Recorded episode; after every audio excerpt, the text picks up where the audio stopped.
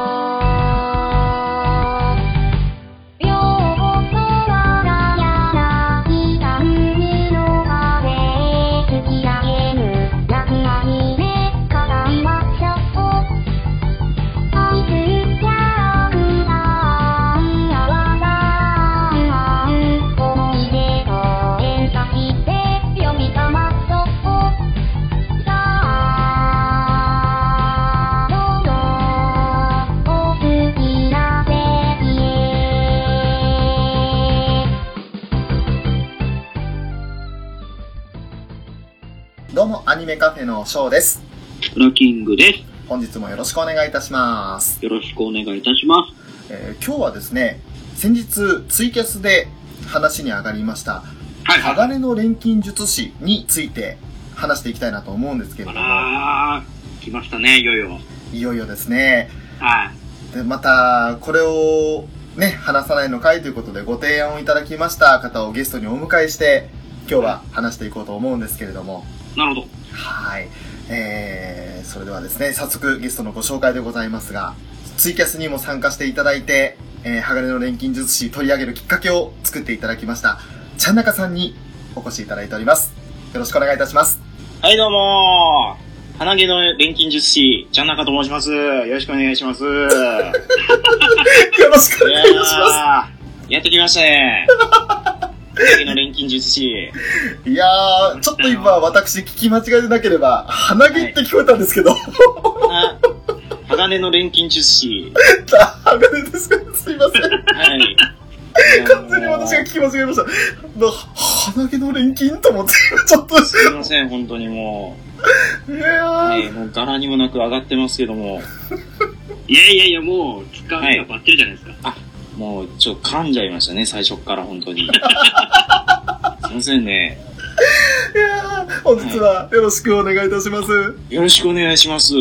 今回その鋼の錬金術師を取り上げるにあたって、まあ、あの先日のツイキャス会の中でですねその見てはいるけどそういえばお互いその、まあ、ウラキングさんとの打ち合わせの中でこれ話そうねっていうふうに話に上がらなかったよねということを言っていたんですけれども、まあ、鋼の錬金術師については一応2作アニメ版はあるんですけれど一つは2003年から2004年にかけてテレビアニメで放送された鋼の錬金術師というタイトルのものと、そしてその後は原作に忠実に従って作られている、えーと2009年に制作された鋼の錬金術師フルメタルアルケミストというものがあるんですけれども、今回我々3人で取り上げますのは、このフルメタルアルケミストの方ですね。そうですね。はい。まあ、FA だとか FMA なんてもいうふうに略されて、その、分けられてると。前作と分けられてるということになるんですけども。はいはい。はい。はい。このフルメタルアルケミストの方について、最初冒頭はあらすじなどをネタバレなしで話していって、でその後はネタバレありの状態で、えーキャラクターの掘り下げですとか、好きなエピソードだとか、そういったものを話していこうと思います。はい。何分ですね、あのー内容が濃いので、濃いですね。ねはい。とてもじゃないですけど、全部は追えないと思いますし、一つ一つの掘り下げもそんなに深くはいけないと思います。そうですね。そうですね。うん。はい。こう言い出しっぺの僕が一番掘り下げれないという可能性が高い。いいやいやいやいやいやいややいやいやいやはい。あの、もう、でも好きというもう気持ちだけで今回、もう出させていただいてますので。ありがとうございます。はい。その好きという気持ちを3人ぶつけて、そして、あのまあ、素人たちなりの意見ですね、感想などを述べていきたいと思います。そうですね。どうぞお楽しみください。よろしくお願いいたします。よろしくお願いしおます。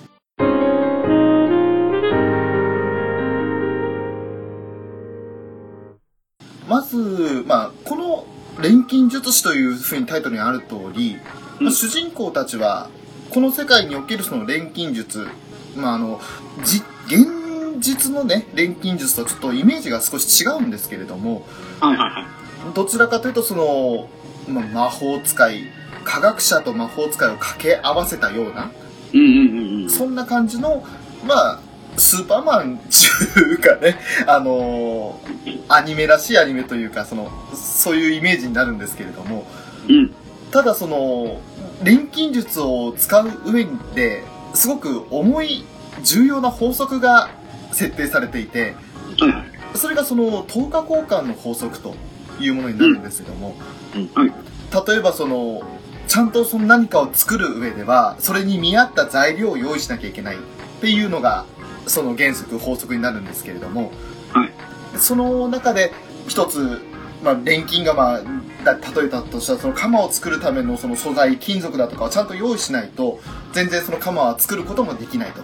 うんいうことうん。になるわけですが、その、量が例えば足りないまま無理やり連成を行おうとすると、自分のその術者の体の一部が持っていかれたりするという恐ろしい術でもあるわけですよね。うん。その中で特にその、まあ、お金と命、生命は連成することはダメだよということで禁じられていて、はい。お金はその、いろいろ経済的な破綻を招く可能性もあるし、あと道徳上の問題もあるとは思うんですけれども、はいはい。生命に関してはもう、真理ですね、この世の真理というものに絡んでくるということで、その命を生み出すという作業自体がダメなことだよという意味で禁じられてると。はい。そんな世界観ではあるんですが、主人公になっています、その、エルリック兄弟、お兄ちゃんのエドワード。はい。で、もう一人は弟のアルフォンスというのがいるんですけれども、はい。あの、この二人、幼い頃にお母さんを失っちゃうんですよね。うんうんうん。そうですね。それで、まあ、幼くして亡くした母親をなんとか生き返らせようとして、その、まあ、命を扱う錬金術、人体錬成というものを行うと。ただ、その結果自体は、やはりその、人を作るというものに対しての、ちゃんとした質量、それに、あの、10日効果に与える質量のものを用意できなかったっていうのもあるんですけれど、それ以上に、まあ、非常に難しい錬金術になるので、結果は失敗してしまうわけですよね。はいはいはい。ですね。うん。でそしてお兄ちゃんのエドは左足を持っていかれてそして弟のアルはもう体ごとむしろもう存在そのものが持っていかれるという状況になってしまうとそんな中でその、まあ、お母さんの連成はそれだけのリバウンドをしても失敗してしまってお母さんは化け物として出来上がってしまいますしであとは弟も失ってしまうということでもう踏んだり蹴ったりだとうんうんうん。そうですね。ねで、お兄ちゃん、エドは、あの、弟アルを、その、自分の右腕を犠牲にすることで、連成をして、うんで、アルの体は戻らなかったんですけれど、魂だけは再連成することができたんですよね。そうはいですねそれを、まあ、大きな鎧に定着させて、魂を定着させて、本当にあの、ドラゴンクエストに出てくるさまよう鎧のような、ああ、いい例えですね。で、あんな存在にさせて、で、それでその、まあ、お互いにその、とんでもないことしちゃったねという後悔に立たされるわけですけれども、はい。まあ、その、江戸自体は、ね、そんな失意のどん底にある中で、なんとかそれでもやっぱりお母さんを蘇らせる。そして、自分の、ね、右か、右手と左足と、そして弟アルの魂以上にその体を取り戻したいということで、今度はその、錬金術師のスカウトに来ていた、ロイ・マスタング中佐という人物と出会って、で元の体に戻るためには、その、軍属となって、で、その、国家の資料などを閲覧できる立場を得た上で、賢者の石というものを探せというふうに提案してもらうんですよね。そうですね。でその賢者の石というのは、先ほどの10日交換の法則をちょっと崩すような、リバウンドを払わずとも遠近術が使えるというスーパーアイテムだと。それを探す旅に出るっていうことで、エドは、まあ、幼馴染に、その、オートメイルという、機械の鎧というか、手足ですね、それを作ってもらって、でそれを自分の右手と左足に移植する形で手足を得るわけですけれども、錬金術師の試験を受けるためにアメストリスという、えーまあ、大きな町に行きまして、でそこで、まあ、軍のアメストリス軍の国家錬金術師という形で、まあ、働くというか、そこでその賢者の石を探す足がかりを得るということになるんですけども。そんな中でその、まあ、エリート集団なんですよね、国家錬金術師というのは。うんうんうん。そうですね。うんうん。エリートなんですけれど、庶民の味方ではないということで、その、本来錬金術は大衆のためにあるべきという信念を覆す存在だというふうに言われていて、庶民の味方ではないということになるんですけれど、片腕片足が機械の状態のエドは、鋼という二つ名を授けられていて、で、その鋼の錬金術師としてかなり有名な存在になっている状態から物語は大きく動き動き出すというところになるんですが、はい。はい。その賢者の石を求める旅がそこから、まあ、二人始まるわけですけれどもまずこのすごく説明も簡単にはいかないすごくそうですね。難しい設定になるんですけれどこの段階で茶中さんこの作品にやはりこの設定から何か魅力を感じたりもしましたか？あのですね、あの、このアニメを見るきっかけになったこと自体がですね、はいあの、実際、もうアニメも全部フルメタルアルケミストが終わってから見出したんですよ。はいうんで、えっ、と、ちょっとニコニコ動画で、はいたまたまですね、あの、ゲームセンター CX の有野課長はいはい。が、えーっと、オールナイトニッポンで鋼の錬金術師をこう紹介する、あの、一回だけの回っていうのをやってたんですよ。で、その回でも、その、有野さんがすごくこの設定を説明するのに苦労してまして、はいうん最終的にもう、これ読んでくださいっていうような 感じだったんですね。はいなので、あのーもう本当にこういう説明するのが難しいアニメはアニメなんですけども、あのーだ読んでから僕もその、あ、なるほどね、なるほどねって分かっていた感じなんですよ。はい。なので僕も今ちょっと説明するのが難しいんですけども、えっと、何がちょっとこの設定とか世界観でハマったかというとですね、はい。あの、いろんなもうアニメありますけども、はいあの、こうシリアスと、あの、このコメディのこのギャップっていうんですか、はい。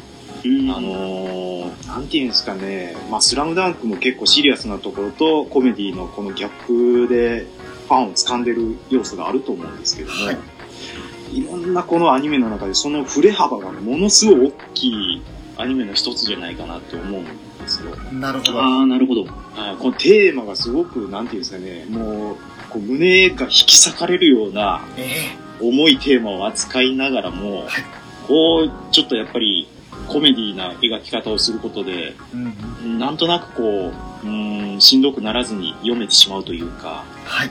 なんかね、そういうところがちょっと魅力じゃないかなっていうふうに思うんですね。はい。なるほど。はでもうそれでもうがっつりちょっとハマってしまいまして、い。もう一気にこう、アニメ版をもう全部 DVD で借りてきて、見ちゃったっていうような、なんかそんな感じだったですね。はそうだったんですねい。はい、そうですね。いや実際これ、これ設定とか説明するの難しいと思いますよ。いや正直、ある程度その資料とかを見ながら、うん。ね、説明を試みたんですけれど、うんあの、言っていくうちにだんだん、どう、次どういう言葉を出せば説明つながるんだろうっていう、そうですね。ちょっことのあらすじを言っていっても、なんて言うんですかね。あの、まず、錬金術ってなんやねん。賢者賢者の石ってなんやねん。なんやねんなんやねんがすごく。多いですからね。はい。そうですね。うんああの、見て理解する分には難しくはないと思うんですよ。そうですね。そういう話なんだなということで、漫画でもアニメでもわかるとは思うんですが、じゃあ果たしてそれを自分の言葉にして人に教えられるかといったら、すごくそこが難しいというか、そうですね。こういう話なんだけど、違う、俺が言いたいのはそこじゃないんだよなっていう言葉が足りない感じになってしまいますね。うんなんか本当に説明しながらも自分でこう芯を食ってない感じがずっと続く。うんそうですね。もうとにかくもう見てくださいって 言ってしまうような、うんそんなまとめ方にならざるを得ないような、うん、あの内容の漫画だと思ってます。はいで。すね。本当に有野さんと同じパターンになりそうですね。そうですね。はい。うん。ウラキングさんはこの作品はアニメでご覧になったんですか？それとも漫画の方で？どっちでしょう？多分、漫画も多分最初にちょろっと見てはいたと思うんですよ。はい。ヤングガンガンで。うんうん。ヤングガンガンじゃねえか。ガンガンで。ガンガン。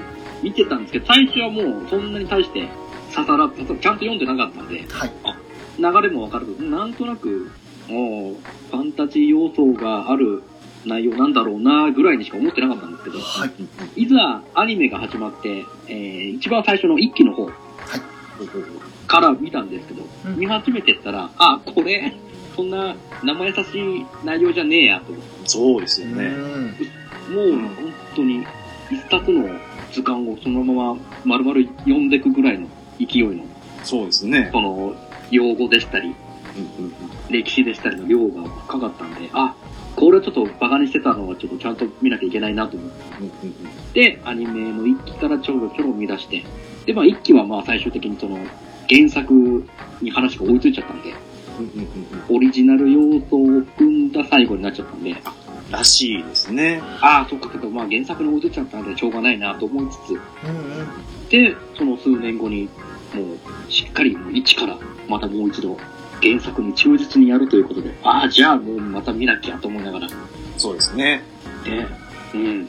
いや、本当に、なんでしょう、うんいろんな気持ちが混ざり合うような内容だったんで、う。うんうですね。一言でこう、良かったっていう、言える作品じゃなかったんでそうですねも。う考え、考えさせられる部分もたくさんありますっていう。うんうんうんうん、これは、見ておくべき作品の一つだなと思いますね。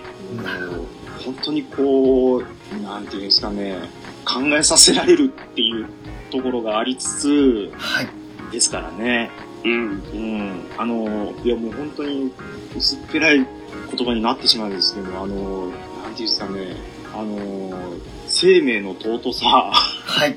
うんうんうん、そうですね。は。ないなんていうんですか、道徳の大切さをこう、なんていうんですかね、覆していき、いくような内容が、こう、要所要所で、もうふんだんに出てきますから、そうですね。ね。はい。いや、本当にこれ、あの、ギャグテイストでバランスを取らないと、もうただただこう、教育に悪いんじゃないかっていう、うん。うん。そういう感じもありますので、うん。うん、簡単にちょっと説明できないですね。もうでも、ただもう、ハマってしまうっていうのは、うんうんあの、ご覧になっていただければ、あ、これハマるわって、もう、おそらく言っていただけるんじゃないかなって僕は思いますけども。そうですね。そうですね。は本当にあの、まあ、主人公二人、エドワード、アルフォンスの兄弟と、あと、幼馴染のウィンディとの、まあ、やりとりとか、あの辺が本当に清涼剤というか、この重い話の中で、ああ、よかった、今日この話だっていうふうに安心できる回になりますし、い。そうですうね。ん。でも、ちょっとしたその安心を与えた後に、また、あの、本来の路線というか、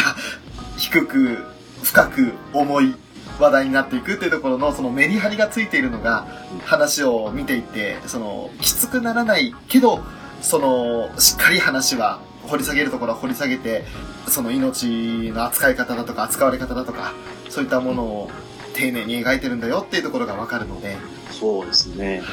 あのー、これ、あのー、さっき言ったラジオの話を聞いてた時に、はいうわ、重そうな話だなって思ったんですけども、はい。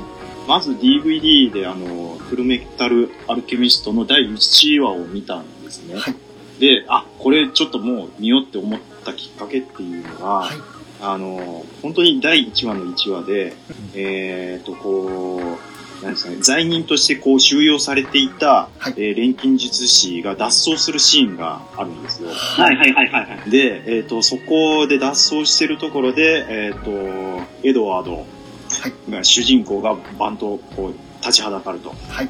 うんで、まあそこでもう、俺がは鋼の錬金術師、エドワード・エルリックだっつって出てくるんですけど、はい。あの、まあ、鋼のっていうだけあって、鋼をこう連連成して武器にして戦うじゃないですか。はい。はい。で、コンボ、鉄のコンボ、鋼のコンボをこう連成するんですけど、はいかっこよく、ああ、かっこいい、こう、バトルが始まるんだろうなと思って、うん連成した、その鋼のコンボの先っちょが、ものすごい漫画チックな顔でバンって出てきて、あああ、はいはいはいはいはい。あー、このアニメそういう感じかって思ったんですよ。はい。あ、笑かしてくる感じもちゃんとあんねやなっていう。ので、ちょっとホッとしたっていうのがあるというか、はい。ああ、重いテーマばっかりじゃなくて、こういう感じでちょっと、なんていうんですかね、まあさっき翔さんもおっしゃられましたけども、はいこう、バランスよく、こう、気持ちを休めながら見させてくれるんだっていうような、はい。なんかなんかそういう感覚をまずつかめたっていうのは正直ありましたね。はい。うんうん。いやー、本当に、まあ、言葉にしてストーリーを説明していくとなると、本当に何十時間と必要な膨大な難しい話というかストーリーになっているので、そうですね。今日のところは本当にかいつまんで、それこそキャラクターだとか、あと気になったエピソードを中心に話していこうとは思うんですが、それでも、ここから先はネタバレという形になってしまうので、そうですね。はい。うん。ご覧になってない方は、うん、ちょっと止めていただく方が良いのかなという気はします。今1話の冒頭もうネタバレしましたけどね、みんなのは。うん。それはもうね、導入部分なんで、あ、大丈夫ですか？はい、大丈夫ですよ。はい、ご安心ください。はい。もうあのーここから先はね、あの、本当に主要人物のみならず、その中で出てくる登場人物とその敵だとか、それに絡んでいるバックボーンのストーリーだとか、そういったところも深く話していこうかなとは思うので、そうですね。はい。むしろもう今の段階で切っていただいて、はい借りよって思わせたら今回我々のもう勝ちですね。そうですね。んそうですね。はい。ぜひともね、ここから先は本当ネタバレが含まれますんで、あの、ご自身の判断でポッドキャストを止めていただいて、そして見ていただければなと、それが一番だなと思います。はい。まあ、何分62はありますんでね。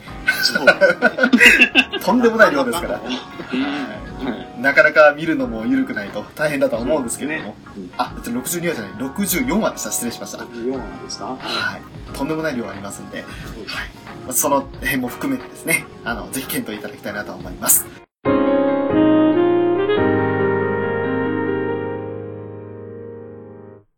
では、ここからはネタバレいきます。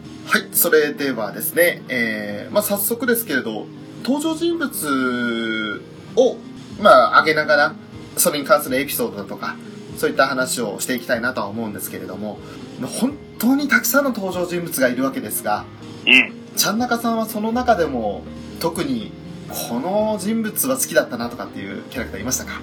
いやー、もう、もう、たくさんあげたいのは山々なんですけども、はい。もうまずはですね、やっぱり主人公、はい。鼻毛の錬金術師、はい。はい。ある、えっ、と、エドワード・エルリックですよ。はい。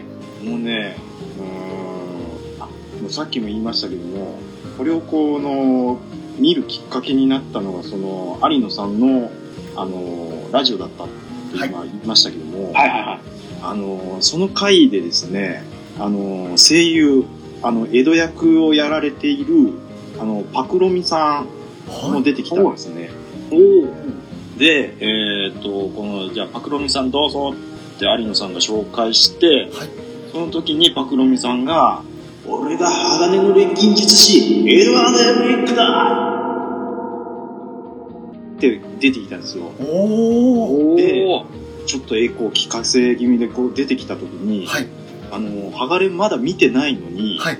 鳥肌がゾワゾワゾワって立った。おお。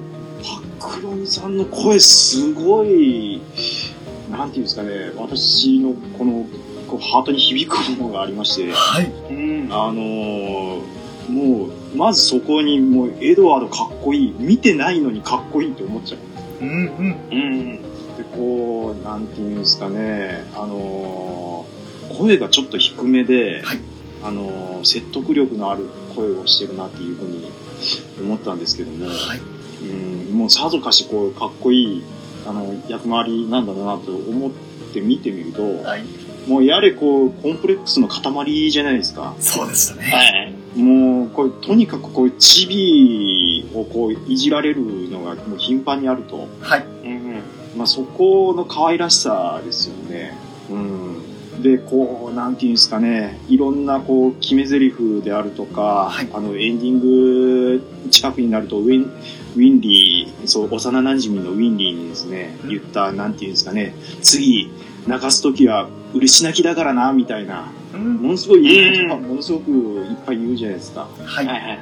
意外とこう漫画で好きなキャラクターを言うと、例えばこれセイントセイヤだと、はいセイヤ行かずに、いや、シリュウ好きですね、とかうん。言ったりする人いると思うんですけども、はいはいはい。僕はこうまっすぐもう主人公のエドが好きって言っちゃいますね。あー、なるほど。もう、とにかくパクロミさんの声聞いてくださいっていう。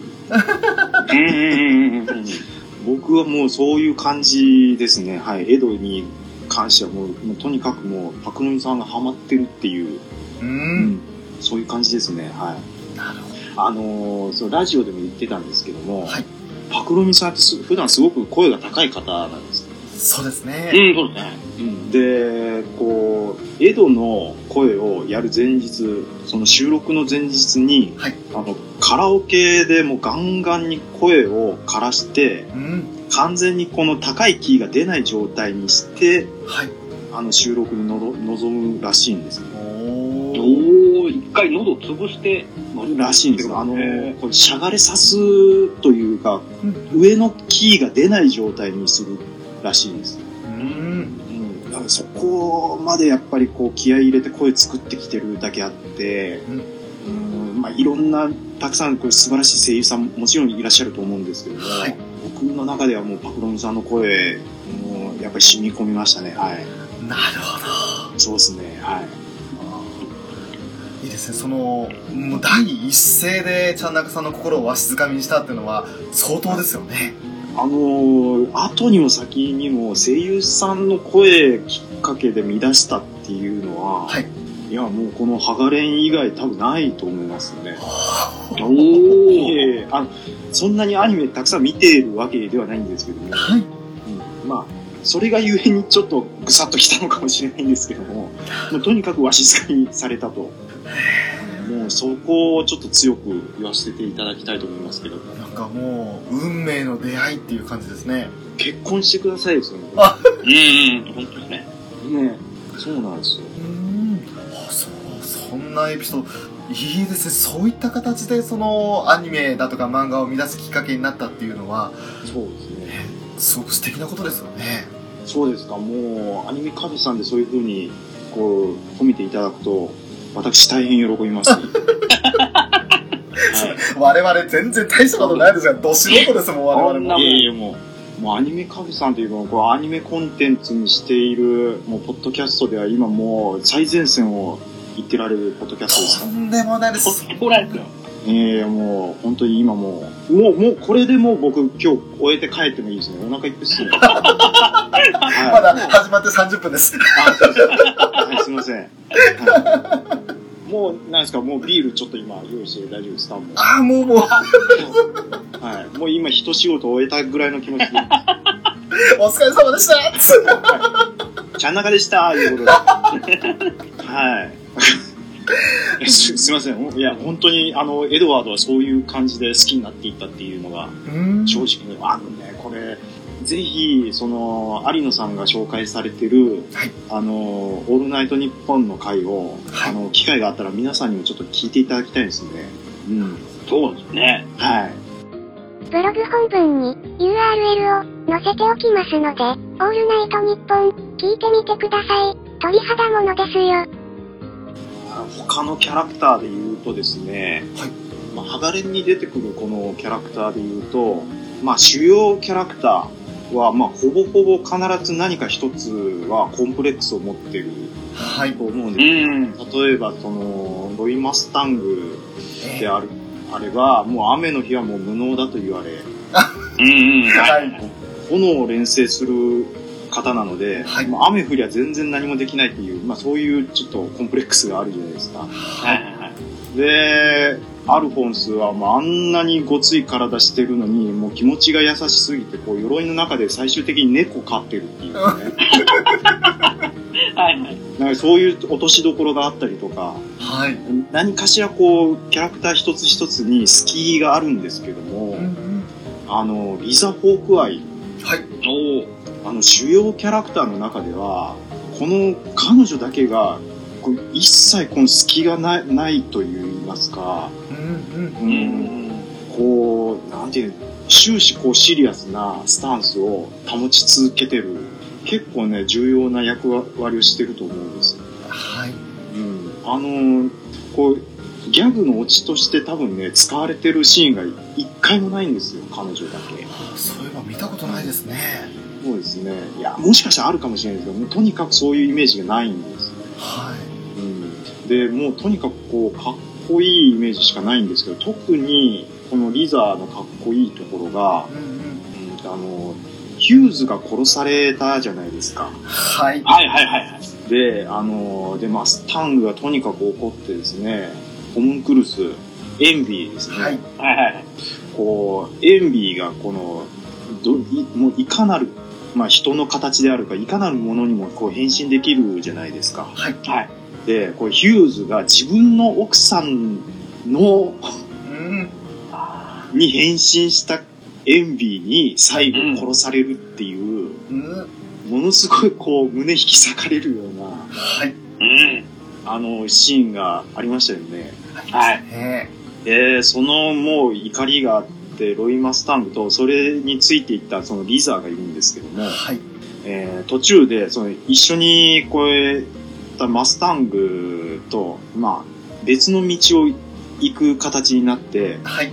途中でマスタングがひょいっと出てくるんですよね。うん。うん、で、えっ、と、あ、マスタング大佐っていうことで、ほっとしてるのかなと思ったら、一回こう、そのマスタングに、あのー銃を構えるんですよ。はい。で、あのーなんていうんですかね、あのー注意は、えなんでそんなことするんだなんで銃を、銃を向けるんだっていうふうに言うんですけど、はい。その時リーザが、あのー大佐は二人きりでいる時、私をリザって呼ぶのよって言って、うん。釜かけるんですようんはいで、エンビーが、お前らやっぱりそういう仲だったのかって、恋仲だったのかって言って、正体を表して、はい。嘘よって言って、うん。こう、釜をかける、その、あの、なんていうんですかね、まあ、頭の良さと言いますか、はい。うんとにかくそういう、うんかっこいいシーンにリザありって言いますか、うん。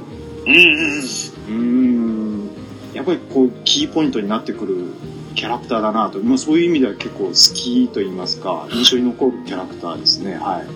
ああ、ねそうですね。もう、リサに関しては、あの、基本本当に、まあ、冷静沈着というか、あまりその感情を表に出さないので、ちょっと読みにくい人物ではあるんですけれど、本当にあの、優しいじゃないですか。あの、犬を引き取ったりだとか、あそうですえ。ね。うん。うんうんうんあとはまあ、うん、もちろんその攻撃センスとかも、あの、まあ、銃の狙撃センスがすごいだとか、そうですね。はい、うんそういったその特徴も持っていて、でその狙撃に関しての、まあ、名手というか、そういったところでも十分その戦力として計算できる人でもあるので、本当にあの、ねちゃんなかさんおっしゃった通り隙がないというか、そうですね。うん、なんかもうこんな部下いたら、マスタング中佐、本当に、まあ楽できるだろうなというような優秀な部下ですよね。あの、錬金術師じゃなくして10位まで登ってる人もなかなかいないんじゃないかなっていう。そうですう。ね。うんなんか、でもこれ優秀さをすごく感じる人ですよね。う。うんん。まあそんなところですね、リザーに関しては。うん。はそう、リザの説明をする中でちょっと、まああの、ヒューズが出てきましたけれども、い。はい。俺このマーズ・ヒューズ、えっ、と、当時中佐ですか、はい。は、本当にあの、大好きなんですよ。いいですうん。ね。うん。まああの、最初出てきた時に、あ、しんのすけの父ちゃんだって思ったんですけど、ああ、なるほど。声一緒なんですか？同じなんです。はい。はい。ああ、そうだったんですね、そういえば。だからもう、いつかしんのすけって言うのかなって思う感じなんですけど、あの、すごく頭のいい方じゃないですか。そうですね。で、あと、勘の鋭くて、それでその、ほがらかな人というか、そうですね。まあちょっと軽いノリで、あの、本当に親バカで愛妻家で、そうですうね。ん。うん。こんなね、家族溺愛してる人が、うんまああの、あと写真見せびらかしたり、のろけ話とかで、えへへーっつってやってるような人が、そうですね。時折見せるその真剣な目うんうんうん。が、本当に、うわ、この人のオン、オフの切り替えとかすげえかっこいいって。そうですね。大体8割方、あのー、なんていうんですかね、ふにゃふにゃしてるんですけどね、子供のこうん、そうなんですよ。そうですね。と。うん。で、2割の部分がすごくかっこいいですよね。はい。うん。もうそのギャップでやられますね。ギャップですね。高田純次みたいな人ですからね。あうんうんうん、そうですね。はい。あなるほど。今なんかなんとなくふと思いましたけど。いや、わかります。はい。あの、役者やってる時が2割の方ですよね。ああ、もうそういうことですよ。普段の方がもうん。で、高田純次さんも実際あの宝石商で実はすごい人ですからね。でも8割こうフラフラしてる感じ。よくないですか？あの、ヒューズさんね。ういいですね。うん。でも帰ったらまず娘舐め回してますからね。はい。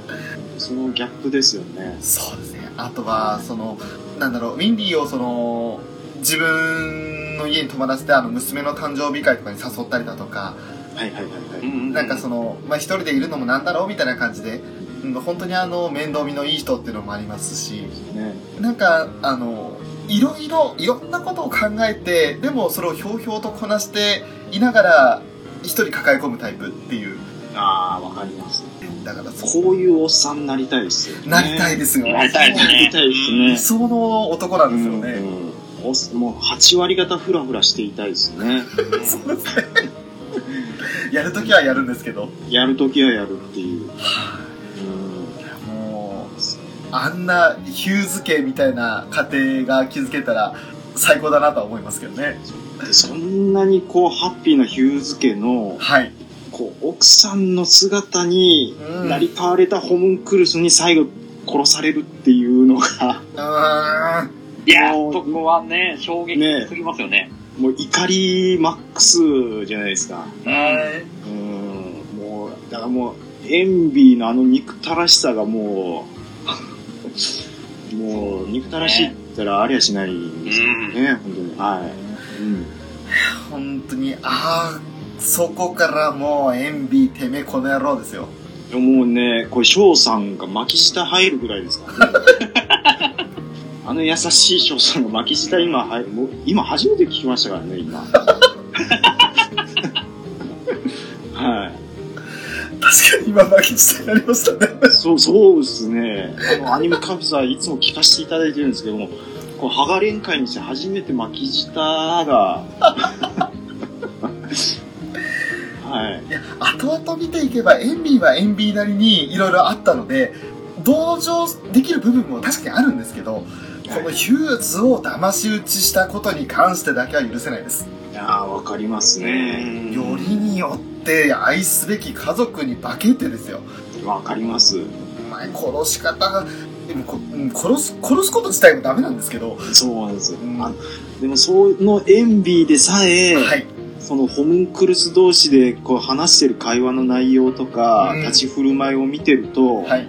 一瞬こう憎めなくなるっていうのがこの多分ハガレンの魅力だと思うそうなんうですよ。うんん。なんかね、あの、心底こう、嫌いになるキャラクターがいないっていうか、これだけエグい話がありつつ、はい。なんかそこがハガレンの魅力のような気がしますね。そうなんですよね。ですね。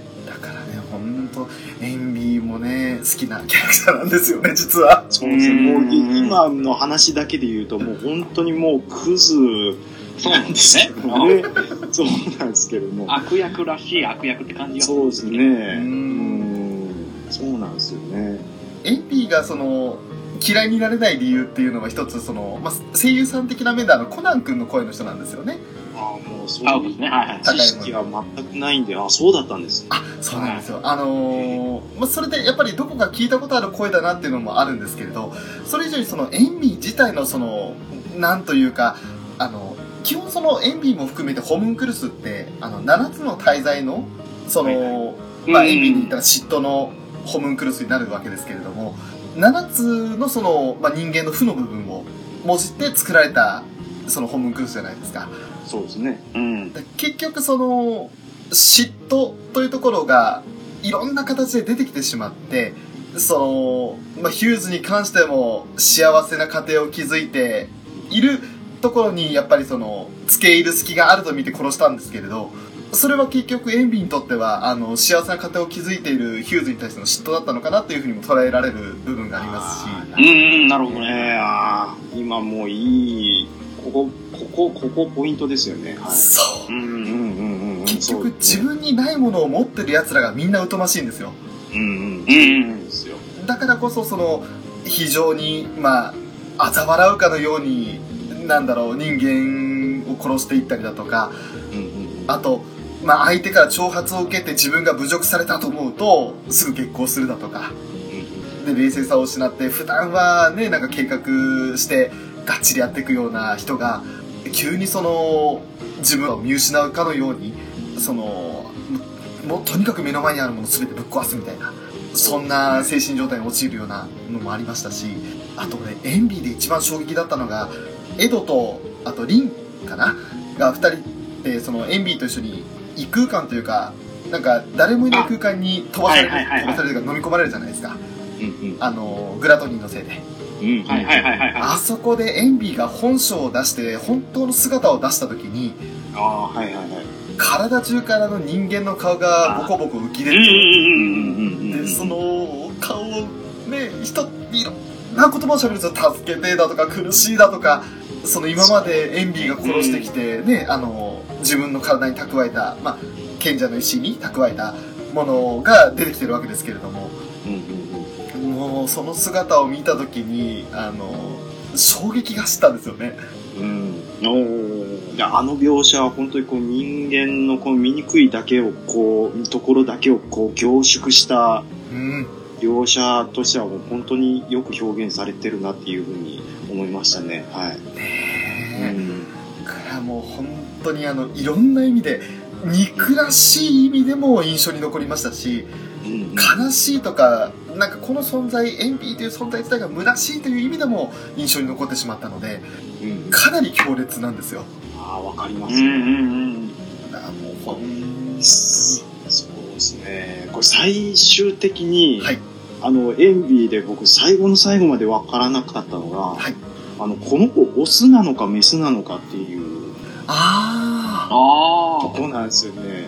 あのー、なんていうんですかね、胸こそないですけど、胸隠しいつもつけてるじゃないですか。そうですね。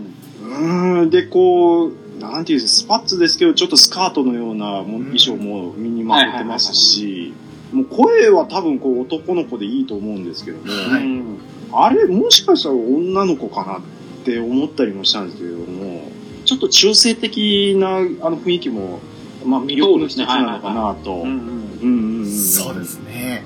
なんか、そういうなん、つかみどころのないところがまたいい感じもしてますね。うはい。うんんうんうんこいつな、ない、憎らしくないやつなのか、え、鬱陶しいやつなのか、男なのか、女の、なんか、なんか本当につかみどころがないというか、うん。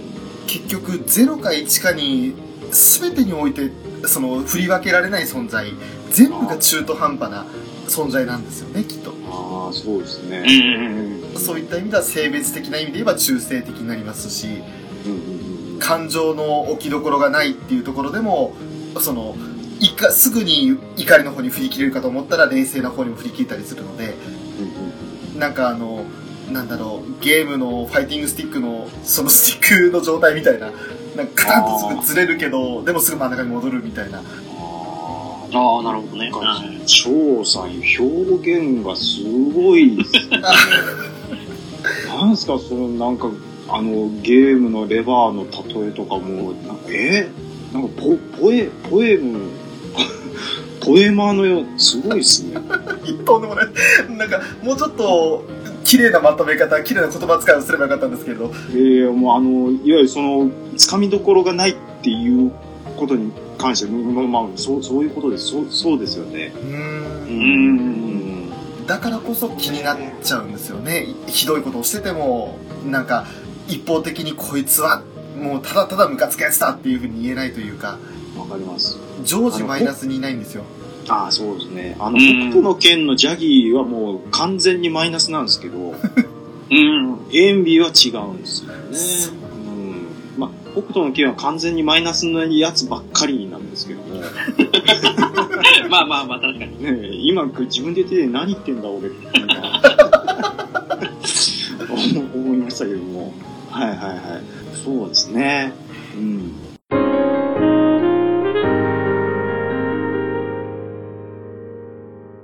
ちょっとね、あの、主人公、エドの後、一気にその、マスタングからリザ、そしてヒューズから エンビーという形になってしまいましたけれども、はい。あとはじゃあ次、ウラキムさん、ちょっと聞いてみたいなと思うんですが、ああ、そうですね。僕も、こうとつけがたいのは多々あるんですけど、はい。僕、グリードですかね。あー強力のホンクルス。なんか、はい。ある意味、ある意味気持ちいいぐらい素直じゃないですか。そうですね。自分自分の欲望にもう素直に。子供みたいですよね。そう。うん。ああいう感じが逆にその、すがすがしいなっていう。あ、わかります。もうでも終盤にかけてものすごく重要な役割にもなってきますしね。そうなんですよね。うん、そうなんですよね。ね、凛と、凛と体を共有して、ね、そういうことですよ。二二人でああだこうだやり合うっていう。あの、ね、体の中の喧嘩もちょっと面白かったりするんですよね。面白いですねお。笑い用とか。うん、わかりますね。グリードなぁもうなんか本当に、もうはっきりしてるじゃないですか。はい。考え方が。そうですね。そう。それがもうある意味もう気持ちのいいぐらい、うんすがしかってて。ああ、お前、うん、言ってること分かるわ、と思って。いいな最後、その強欲が、なんていうんですかね、あの、ホムンクルスいろいろいますけども、はい唯一あの、善意が見えたホムンクルス。そうなんですよね。そうですね。一番この味方寄りになっていった、ああ、そう、そうなんですよね。うん。うん、ああの感じもいいなと思って。あー、わかりますね。あのー、最初、アルをさらうじゃないですか。はい。うんうんうんうんうんほいで、ね、アルが逃げないようにあん中に女の人入れて、こういうとこじゃもう逃げれないようにして、うんうんうんうんうんうんうんそんなくだりとかも面白かったし、そうですね。うん。いやで、あそこでもちゃんとね、エドにその、本当の戦いをみ教えるみたいな、はい。ーうんうんそんな部分もちょっとあったりしたんで、普通にただ敵として立立つんじゃなくて、うんうん。うんうんうんそういう部分もなんか、あなんかこいつ敵なんだろうけど、なんかちょっと違うなっていう。うんそうですね。人造人間なのに人情を感じると言いますか。うん。そうなんですよ、そうなんですよ。うんうんうんあの、大の大冒険でいうところの、気分、気分あたりになるのかなっていう。ああ、いい例えだな彼も最終的に心を持ったじゃないですか。はい。ね心を持って髪が生えたりしましたけど、はい。あんな感じなのかなっていう。すごく納得できます。うん。さすがウラキングさんも大の大冒険。さこうスクエニをちゃんと絡めてくるっていう。ねえ。ナイスチョイスですね今。あーそうですね。はい。翔さんがあんないい例えしちゃったからね、出さない、なんか、なんかしらちょっと残さないと。そうですもう準レギュラーとしてはもう。そうなんですよ。そうですね。仕事はちゃんとしない？とと思って。そうですね。もっと気楽に行きましょうよ。仕事って言ってますかね。そんな、そんな気張ってたら続かないですって、この番組。でも今のはグッジョブですよね。本当にはい僕僕僕が言うのもなんなんですけどはいいやいやいやえたたっていただけたのなら何より。ー、ああ今のは本当にいい例えですよね、うん。はあと、まあ、グリードを最後、まあ、要するに死ぬというか消滅しますけれど、はいはい。その消滅の仕方もなんかこう、おーい、グリード、まあいいやつだったんだな、みたいな感じの終わり方じゃないですか。ああ、わかうんりうんました。うん。あの、結局その強欲のホムンクルスで何でも俺が欲しいと思ったものを手に入れなきゃ気が済まねえんだっていう、この世のありとあらゆるものが俺のもんだっていう、そのう、ん最上級ジャイアンみたいな感じですけど、最上級ジャイアン？最上級ジャイアン？ね ちょいちょいなんかそういう面白いの挟んできますね。なんすか今の最上級ジャイアン？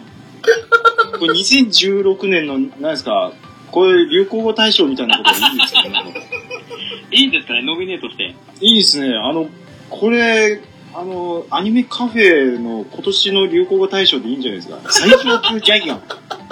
ちょ、ちょっと、あ言言ってて気持ちよくないですか、うん最上級ジャイアン。すごいっすね。持ってますね。さすがですね。びっくりしました、今もう。そね、そんなジャイアンないやいやいグリードですけど、や、ものすごく笑われてる。い翔さんご自身が今言われたことですからね。まさかそんなに食いついていただけると思わなくて、結構適当に今言ったんですよ。いやびっくりしました、今。なんかもう、ね、お前のものは俺のもの、俺のものは俺のものっていうことじゃないですか、要するに。そうね。すなわち最上級ジャイアンっていうことですからね。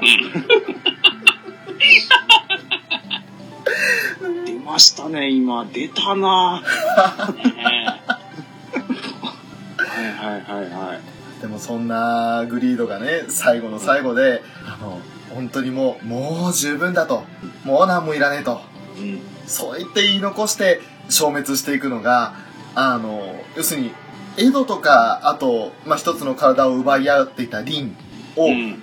その魂の友達だというふうに認めて消えていくわけですけれど、うん。その、強欲で何でも欲しがってたやつが最後に欲したのが友達だったってところもまだ泣けるじゃないですか。ちょっとあーなるほどね今もう本当に。ねえねでそうなんですよね。結局ね、その、いろんなもの欲しがっていたのは、自分自身が満たされないから何でも欲しがるわけで、うん。その満たされるきっかけだったのが、もう本当に友達だったと。うんそれもなんかあのエピソードとして、あの、まあ、人とのつながりを大事にしようっていうところをきっと、こういった敵対関係の中で描いているというのも、このハガレンの中の一つ、いいエピソードだと思うんですよね。そうですうね。ん。いいとこついてる。ですね。いや、僕今完全に今話聞くまでそのくだり忘れてましたね。ああ、はいなんか最後あの、最終話から2、3話前ぐらいの、あの、なんか、結構ゴタゴタしてる中で、さーっとその、リンとエン、あの、エンビーじゃなかった、グリードのやりとりがあったのでう、んうんうんうんうん。やっぱちょっと、最後すごい盛り上がってる中での中だから、覚えにくいところがありますよね。うん。うんあそうなんです。あなんか今ちょっと、うんその、思い出に残ると言いますか、記憶に残る回はい。はい。の話の流れであれなんですけども、はい。あのーこの、そのギャグテイストとこの胸を引き裂かれるような、この、うん、重いテーマの一つとして、はい。えー、と、これ結構序盤は序盤なんですけど、ね、はい。はい。えー錬金術師の苦悩っていう回がありまして、はい。おお。えっ、とですね、今ちょっと調べながら話しますけども、はいはいはいはい。はい。アニメ的には4話に当たりますね。あ、4話ですね。はい。おお。とあ、そうだそうだ、4話ですね。はい。うんうんうん。えーっと、キメラを連成する、はい。はい。錬金術師、はい。あの、合成獣って言って、この、なんていうんですかね、いろんな生き物を、こう、掛け合わせて、はい。まあ、キメラっていうと、ドラクエのキメラが想像つく方もいらっしゃる。いいわゆるその合成獣ですよね。そうですうね。ん。その合成獣の権威として、えっ、と、こう国家錬金術師として、この、あの、誰だっけ、メガネかけたおっさんの、えっ、と、ああ、ショータッカーっていう。タッカー。は。はいはいはいはいはい。えーっと、その合成獣の、えーっと、錬金術の権威として、この国家錬金術師の資格を持ってるショータッカーの話なんですけども、はい。ええーっと、まあ、人の話、人の言葉を喋る、その合成獣、キメラを連成したということで、はい。あの、このキメラの権威として、こう、国家錬金術師に認められたんですよね。はい。はい。で、えーっと、まあ、その、国家錬金術師になるまでは、この人すごく貧しい生活をしてまして。で、なんとかこうね、国家錬金術師になると、まあ、収入もぐっと上がりますうし、ん。うん、こう、家族を楽にさせたいという気持ちでずっと、このキメラの研究をしてたんですけども、はい。うん、国家錬金術師って2年ごとに査定があるっていうことらしいですね。はい。ああ、はいはいはい。で、その、うーん、人の言葉を話すキメラを合成してからその2年後に査定があるんですけども、はいなかなかこの、その査定までに結果が出なくてずっと苦悩してるんですようね。んうん。うん。で、あのーアルフォンスとエドワードが、はい。うーん、このショータッカーの家にこう、ひょんなことで訪れた時に、はいそのショータッカーの娘のニーナと、はい。うんえっ、と、愛犬のアレキサンダー、はい。すごく仲良くなるんですよね。うん。ねで、このショータッカーも、その時すごく小煩悩で、うんいいお父さんっていうことで、はい。あのーまあ、アルフォンスもエドワードも、この家族、全員と仲良くなるんですけども、はい。はい。うーんなんていうんですかね、その、錬金術師で、あ、錬金術師のこの査定の日に、はい。うーん、また、なんていうんですかね、アルフォンスとエドワードがショータッカーさんの家に行くと、うん。あの、よく遊んで、お兄ちゃんお兄ちゃんってすごくこう親しんでくれてたニーナ、娘のニーナが、あれ今日いないんすか？と。う。うんんうん。あれいないっすね、どうしたんすか？つったら、うん、ちょっと今、あの、用事で出かけてるんだよ、みたいなことで確かはぐらかしたと思うんですそうですね。はいはいはい。で、あれと思って、あのーエドワードが、あのーパッと見ると、あ、新しいキメラ、連成できたんですね。って言ってうん。連成できましたよって言って、人語を話すキメラ、ようやくまたできましたってうん。うん。言って、で、そこで、あのーそのキメラが、エドワードに、はい。お兄ちゃん、いやでキメラが言うんですよね。はい。その時に、ー。うん。エドワードがピンと来て、うん。あのーショータッカーさんのお母さんが2年前に、あのー家にから出て行ってしまったっていう話になって、はい。はい。えーショータッカーさん、奥さん出て行かれたのはいつだってう、ん。2年前です。はい。2年前、あ、ちょうど、何ですか？錬金術の査定があった日だな。はいコロナで。はい。えーっと、ニーナとアレキサンダーどこ行ったって言った瞬間に、はい。ショータッカーが、お前のような勘の鋭いガキが嫌いだよって言うんですよ。うわーこのおっさんそんなことするんやみたいな。うんつまり、その自分の愛娘のニーナと愛犬のアレキサンダーを連成してキメラにしてしまうっていう、いやなんともこの、胸 引き裂かれますよね。本末転倒もいいところなんですよ。そうですね。うんで、これがですね、あの、コミックの第2巻で、はいあ。の、描かれてるんですけども、うん。これがね、またハガレンのそのギャップ、そのシリアスとギャップの良さっていうところで言うと、はい。こうコミックの表表紙、表紙あるじゃないですか。はい。はいはいはい。これを剥がして、裏を見ると、はい。うん。その間で死んだキャラクターが描かれてるんですよ。はおー。で、そんなちょっとむごい、その、殺され方をしたニーナとはい。アレキサンダーが、ものすごいコミカルな絵で、天使の輪っかをつけて、天国にふわーって登っていってる、すごいコミカルな絵が描かれてるんですよね。はい。あのね、これちょっと見たときに、うん。笑える話じゃないんですけど、はい。ふっとやっぱ笑ってしまったんですよ。うんうんうん。うん。だからそういう意味では、あのーこの胸引き裂かれると、このコミカルのこのギャップ、反動がすごく大きい、まあ、くさびになった一つうのん。回かなと。序盤で一番こう胸に刺さると言いますか、うん。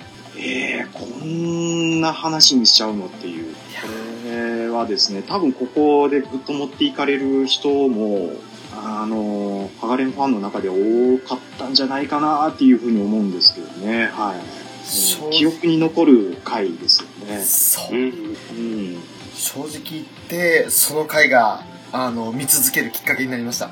あ、そうですか。あまりにも衝撃的すぎて。衝撃ですよね。だうんで、それまで、ね、いや、確かに苦悩、タッカーが苦悩してるっていうのは、うん十分描かれていましたし、うんでもそれは、ニーナのためであり、うんそして、ニーナとね、あの、一緒に遊んでる愛犬アレキサンダーのためでもありと、で、何より自分のためであるということは分かっていたんですけれど、そのマナ娘と愛犬のことを差し置いて、自らの保身というか、その、ね、社会的地位というか、あと、まあ収入面でもそうなんでしょうけど、うんそこだけを守るために、人語を話せるキメラを作るという風に極論に走っちゃったわけじゃないですか。そうですね。もう人間の弱さをすごくこうん。う、ね、極端に描かれた回ですよね。そうなんですよ。うん。だからこそ、本当に、いやー、その苦悩はわかるけど、一番手を出しちゃいけないところに手を出したっていう、そうですね。何やってんだ、タッカーお前よっていうねえー感じなんですよ、本当え。に。うん。もう、だから、あれを見て、で、その後、まあ、あの、江戸たちもお墓作るじゃないですか。そうですうね。ん。あれがもうね、いやー、辛いっすね。辛いんですよ。あの人間とやっぱ犬っていうのが、うん。あー、ね。あの、まあ、いや、これはちょっと個人的かもしれない。ものすごいこう、人間に近い動物じゃないですか。んそうですね。うん。こあのー語弊があるかもしれないですけども、これが人間と、例えばカラスとか、はい。だったら、ただただこの、重い話になるような気もするんですけども、ちょっと語弊があるかもしれないですけども、こう犬っていうのが、なんですか、もう悲しさがすごく、ねえ、なんかもっとよりうん身近な存在のうんうんうん、そうですニー。とアレキサンダーを掛け合わせるってところですそうね。そうですそこなんですよね。ね。うん、いつも遊びに行ってる家のお嬢ちゃんと犬連成させられてるっていう、いやもうこれ想像するだけでもう精神崩壊、もう神指なんですからね、もう。そうですね。いや、またあそうので、すね。うん。今例えられたそのカラスとの違いですけど、結局心が通ってるか通ってないかも大きいと思うんですよ。あ、うん。こういうね、いいことをね、心が通ってるか通ってないかの差っていう、うーん、やっぱり愛犬マナ娘ってそのニーナとアレキサンダーという関係と、まあそれがアレキサンダーじゃなくて、じゃあカラスだったらいいのかって話になってくると、絶対にその、まあイメージとしてはね、カラスと心を通わせる人間なんて多分この世にいないと思うんですよ。うん、いないと思います。わで実感、ピンとこないですね、まずねう。。うんん。うん、わかります。お手って言ったらお手しますからね、そう。うん。うん。で一緒に散歩したりだとか、そういったね、あの、日々を過ごす中で培ってきた、うん。ね、その関係というのが前提としてあるので、そこに手を出したこのクソ親父ですよ。クソ親父ですよ。えー、いや、最後の最後にちょっと開き直るじゃないですか。うん。はいはいはい。お前だって人体錬成したんだろうが、みたいな。うん。本質は同じだよって言って、エドがぼも逆ギレして、お前と一緒にするなって言って、ねえ、うん。最後あの、スカーにね、はい。殺されるんですけどね。そうでしたね。うん、そうですね。うわいや、でもこれちょっと悲しい回ですけども。、うん。ちょっとまたあの、明日仕事終わってもう一回見ます。はい。いや、ここで、でもね、悲しいですけど、いい回なんですよね、これ。考えさせられるとか。うん。あの、何回見ても、うん。グッときますよ。そうですね。うわー、そんなことするかーっていうね。うん。多分その64話ある中での、うん、ベスト5エピソード募集するって言ったら絶対にランクインしてくる回ですよ。いやー、そこ絶対入ってくると思いますね。う。うんうん、わかります。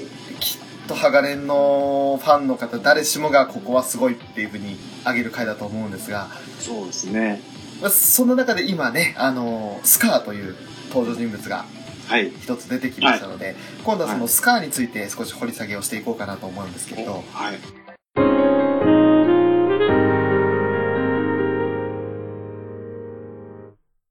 さて、そのスカーという男ですが、まあ、かなりあの、ストーリーの中では重要人物になりますよね。そうです。ね。うん。うん。まずその、イシュバール人という、まあ、独特、ね、その、アメストリス人でもなければ、他の秦国の人間でもないと。まあ、うん、赤い瞳が特徴で、あと褐色の肌なんですよね。うん。だから、まあ、人種差別に合ってるといえば、そういうくくりにもなるのかもしれないんですけれど、うん。まあ、そんなイシュバール人をもう全員ぶっ殺せみたいな感じでアメストリス軍の命令が下って、イシュバール人が住んでる地域にまあ戦争を仕掛けるんですよね、アメストリスが。なんかね、あのーアメストリス軍が何かの間違いでイシュバール人の子供を、はい。こう、あちょっと間違ってるかもしれないですけども、まあ、これ、些細なことで内乱がこう始まって、はいそれが抑えられなくなって、で、なんかイシュバール人相当作戦っていうのが発動したような、なんかそそんな流れだったと思うんですよね。そうですはね。い。うん。うんうんうん結局その、もう言葉じゃ抑えきれなくなってしまったと。うん。うん。で、アメストリスもアメストリスって素直に謝らなかったんですよね。そうですね。うん。うん。本当にあの、取るに足らないみたいな扱いだったのかもしれませんけれど、イシュバルなんて勝手にうるさく言わせておけみたいな。内乱を結局こう力でねじ伏せる形に話し合いじゃなくて、なんかそういうちょっと悲しい歴史があるっていうことですよね。そうですね。うんうんうんで、まあそんな、まあイシュバルの戦争がね、殲滅戦というものがあり、うん。うん。そこで、あのこの、まあスカーと呼ばれる男も、本当はスカーって名前じゃないんですよね。本来はその名前はわからない男で、あ、あ、あ、あ、うん。うん。うん単純にその、まあ、その戦争が終わって、そこで、かろうじて生き残って、その後にその、アメストリスの国家錬金術師を殺して回る連続殺人犯となった時に、その故障というか、うんうんうんうん。それで、まあ、傷を負ってる男だったという情報源から、スカーという名前が付けられたと。そうですね。本名不明っていう設定ですよね。うん確かね。はいうんうんだから、まあ、本人はね、その、も後々の物語の中で名前はその復讐のために捨ててきたということで、作中で明かされることは一切なく、ずっとスカーと呼ばれ続けてきたという人物なんですけれど、本当に、このスカー自体はやっぱり、ものすごく辛い過去を持ってるじゃないですか。そうですうね。ん。うん。そうなんですよ。戦闘力とかはもちろんね、その、錬金術師を殺せるぐらい高いレベルにありますし、まあ、それはその、体力的な、その、物理的な力も強いですけれど、で、もちろんその、まあこの人の場合は、錬金術ではなくて、練炭術という、秦国の方のうん。ね、あの、術式にのっとるものを使ってるんですけれど。それがね、あの、右腕全体にその、分解の錬成人が刻まれていて、あの、タトゥーのような形で刻まれていて、で、その分解を使うことによって、まあ相手の肉体だとか、装備だとか、あとは、まあ、例えばエドが作った錬金術の壁とかをぶっち壊すとうんうんうんいったような、その破壊行動を得意とする凶悪な男っていう扱いにはなって登場しますよね。そうですね。あのーそのイシュバール掃討作戦があった時に、はい。えっ、と、アメストリス軍のその錬金術師ですね。うん。その錬金術師がもうすごく活躍したと。はい。で、まあ、うーん、まあ、だもんで、そのスカーはその錬金術師にとりわけその恨みを深く持ってるっていう、そういう男ですよね。そうですね。うんうんうんん。うんで、こう、もう例に漏れず、このエドワードも、もうマスタングも、もうみんなこう、スカーに命を狙われていくっていうような、そういう感じですよね。うん。でしたね。はい。あのーこれスカーのエピソードしとしましては、はい。えーとですね、何ですか、エドワードの幼馴染の、あの、ウィンリーいるじゃないですか。はい。はい。で、えっ、と、オートメール、えっ、と、こう、えー説明すると、エドワードがこの人体錬成した時に、はいこの左足と右腕を真理の扉の向こうに持っていかれたじゃないですか。はい。はい。で、えっ、と、この、なんていうんですか、要は、義足と義手ですよね。はい。そうですね。うん。あの、オートメールと言われる、まあ、えっ、と、人間のその神経とつなぎ合わせて、えっ、と、ちゃんとロボットのような腕なんですけども、自分の意思でこう動かせるような、はい。うん。その義足と義手をこう作る、こう、まあ、名手である、まあ、ウ幼馴染のウィンリーですよね。はい。で、アメストリス人なんですけども、お父さんとお母さんが医者なんですよね。そうですね。うん。で、その時にイシュバール人とアメストリス人っていうのが敵対してたはずなのに、はい。そのウィンリーのお父さんとお母さんは、うん。えっ、と、イシュバール人をすごくもう、その怪我したイシュバール人をこう看護して、こう助けていたと。そうですね。うん。まあそういう人なんですけども、あの、スカーが、この、あの、錬金術師に殺されかけて、はい。で、最後、お兄さんですね、その練炭術と錬金術をすごく研究してたお兄さんが、えーっと、錬金術師にこの殺されかけて右腕がもぎ取られてしまって出血が止まらないと、スカーが。うん。で、最後自分の腕と引き換えに、うん。あの、命を助けるんですよね、スカーを。はい。はい。で、スカーが目を覚めた時は、うん。あのーその入れ墨の入った右腕ですね。す、すなわちお兄さんの右腕、そのタトゥーの入った右腕が最初目に入るんですよ。はい。はい。で、あ、お兄さん無事だったよ、よかったっていうふうに思うんですけども、うん。パッと見たら、その右腕が、お兄さんが連成して自分にくっつけた右腕、つ、つまりお兄さんの右腕が自分にくっついてると。はい。うん。で、これもうなんじゃこりゃっていうような状態になって、うん。で、アメストリス軍にあ兄貴も殺され、友達も殺され、その仲間も殺されたっていう怒りが、はい。この、うんもう絶頂に達した時にう、ん。あの、ウィンリーのお父さんとお母さんがそのスカーの傷の手当てをしてたんですよね。そうですね。はい。で、あの、スカーが、もう怒りマックスなので、うん。アメストリス人のその青い瞳を見た時に、はい。もう反射的にウィンリーのお父さんとお母さんを殺してしまうんはい。うん。で、こう、なんていうんですかね、まあ、あの状況下にあって、あの、まあ、事故っていうのはもうしょうがないことだとも思うんですけども、まあ、その辺の、なんていうんですかね、うんあの、ウィンリーとスカーの、なんていうんですか、うーん、まあ、まあ、因縁と言いますか、うん。うん、その悲しい過去という、まあ、関わり方の悲しさっていうのも、はい。結構キーポイントになってくるキャラクターですよね。はい。う。うんうん。で、またこう、強いじゃないですか、すごく。そうですね。うん。あのーもうエドがこう、負けそうになってるっていうのが、本当にスカーか、ホムンクルスかぐらいなので、はい。うん、とにかくこの、まあ、言ってみればこの、ガンダムで言うとこのシャア的なああ。あやつだと思うんですよね。ごめんなさい、これ以上ちょっとあんまり何も言えないんですけど。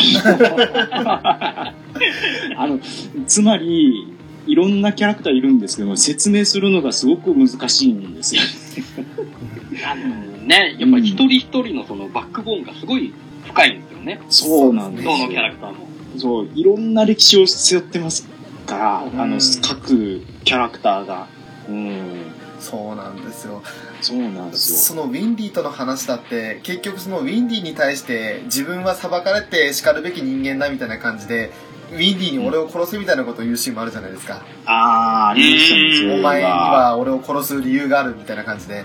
あー、そうですね。そうなんですよね。うん。あれは、その、決してその、その時はね、あの怒りと錯乱からただただ青い瞳だから殺したっていう風に、うん。ウィンディのお父さんお母さんを殺してしまったっていうのがありましたけど、冷静に考えたら、ウね、あの、まあ、仲間から聞いた通り、ロックベル夫妻というのは、ウィンリーのお父さんお母さんというのは、殺されるべき人間ではなかったと。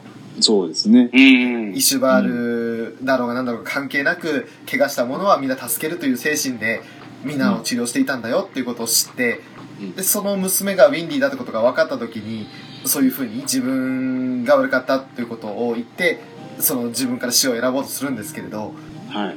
それじゃあ、あの、お父さんお母さんも浮かばれないと。ね、もしそれが悪い、あの、申し訳ないと思うんであれば、みんなを、他の人たちを助けることにその力を使ってほしいというふうにミンに言われて、で、結局その、まあ、エドとアルと協力して、まあ、ホムンクルスにその時、あとね、ウィンに捕らえられてしまったり、人質になったりしてしまうこともあったので、そこでその協力して助けに行くっていったことにもなっていくわけですけれど、はい。なんかこの過去を背負ってその過去にとらわれすぎてるところから、うん。その当事者たちと出会っていくことによって少しずつその自分の考えが改まっていくっていうところもなんだろう過去に間違った過ちを犯してる人でもその道を踏み外した道からまたちゃんとした道に戻れるっていうところを描いてるんでそういった意味でもあのスカーっていうのはなんだろう人物的に非常に魅力のある人物だなっていうのは思ったんですよね。ああ、そうですね。うん。もちろん、この、なんていうんですかね。いまあ、要はもう殺し屋、アサシンじゃないですか。はい。うん。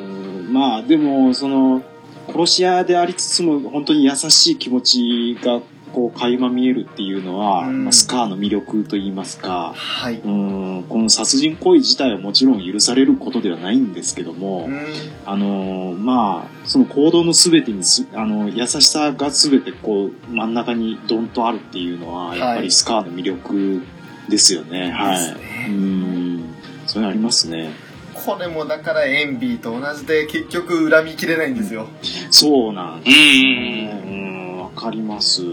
そうなんですよね。敵扱いなんですけど、うん理由がしっかりしてるんで、そうですうね。ん。なるべくして敵となり、そして味方となるという。うん。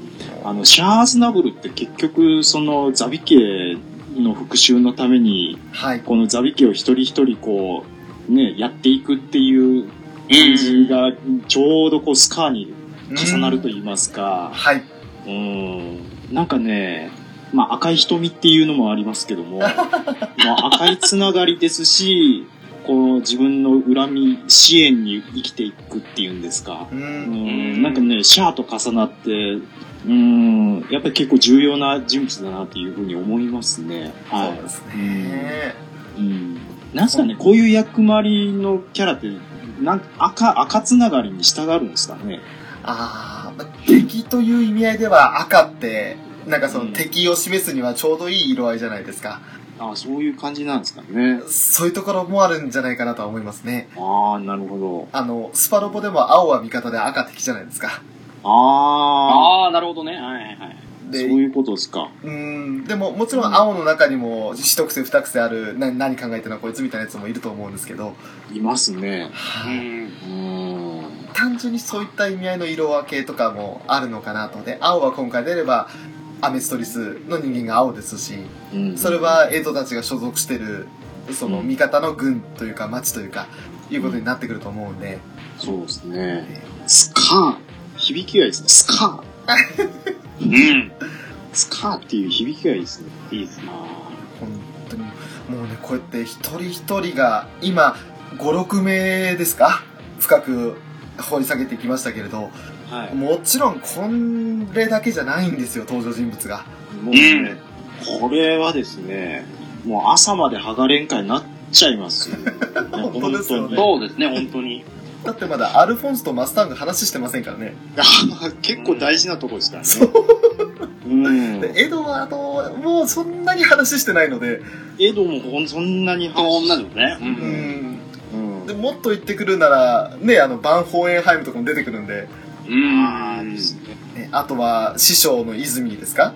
あーそうああ、それは。イスミがいいんすよね。うんあの、あの話も切ないですよね。切ないっす。切ないですね。どう、どうですか？裏銀さん。その切なさをちょっと、か語っていただけませんか？もうぜひ。パート2に続くよ。ゆっくり聞いていってね。